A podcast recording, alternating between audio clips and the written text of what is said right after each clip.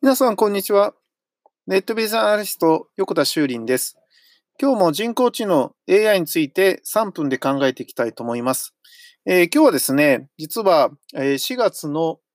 7日なんですが、え実は3月分のですね、人工知能 AI に関するニュースということで、えー、まとめ撮りをしていたんですね。で、本当はあの、3月の内容は3月中に取らなきゃいけないし、もっと言えば、1日に1本ずつ配信する予定だったのが、えー、今年に入ってですね、ちょっと体調を崩して、えー、1月からまとめて撮る癖がついたもので、1、2、3月とまとめて撮っているようになっちゃったんですね。で、今日は3月のまとめということで、あの、3月31本目の動画、音声配信ということで、えー、皆さんにお伝えしてるんですが、ということで、えー、今日だけで28本撮りまして、昨日3本撮って、合わせて31本3月分として、えー、今日、ポッドキャストで配信いたしました。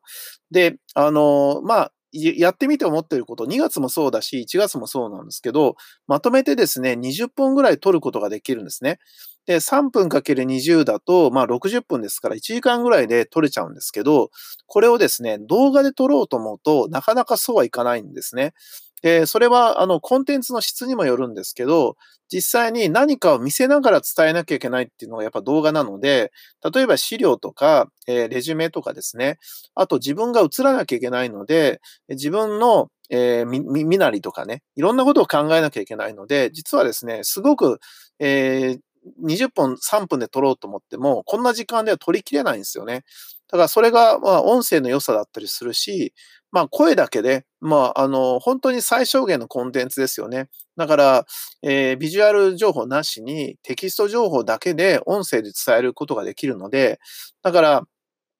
ハードルが高いとも言えるし、え、一方ですね、え、内容の濃いものしか伝えられないとも言えるんですね。その見た目で顔でごまかすとかできないわけなんで。まあ、そういう意味でですね、あの人工知能 AI について、え、3月分を取ってきたんですが、もう全然取りためたにもかかわらず、3月の半分ぐらいしかですね、ちょっとノウハウを発信できていませんので、まあ、あの、今週中ぐらいにですね、4月分を少しまとめて取りますが、まあ、その中ですね、またちょっと濃いのをですね、え伝えていきたいと思いますので、引き続き、えー、ポッドキャストの方で聞いていただければと思います。おそらく Apple のポッドキャストで聞いてる方は、購読設定にしておくと自動でですね、ダウンロードして聞けますので便利ですし、まあ、Google とか Spotify とか YouTube でも、えー、Twitter でも Periscope でも聞けますので、ぜひですね、えー、3月以降もよろしくお願いします。ネットベースアナリスト横田修林でした。ありがとうございました。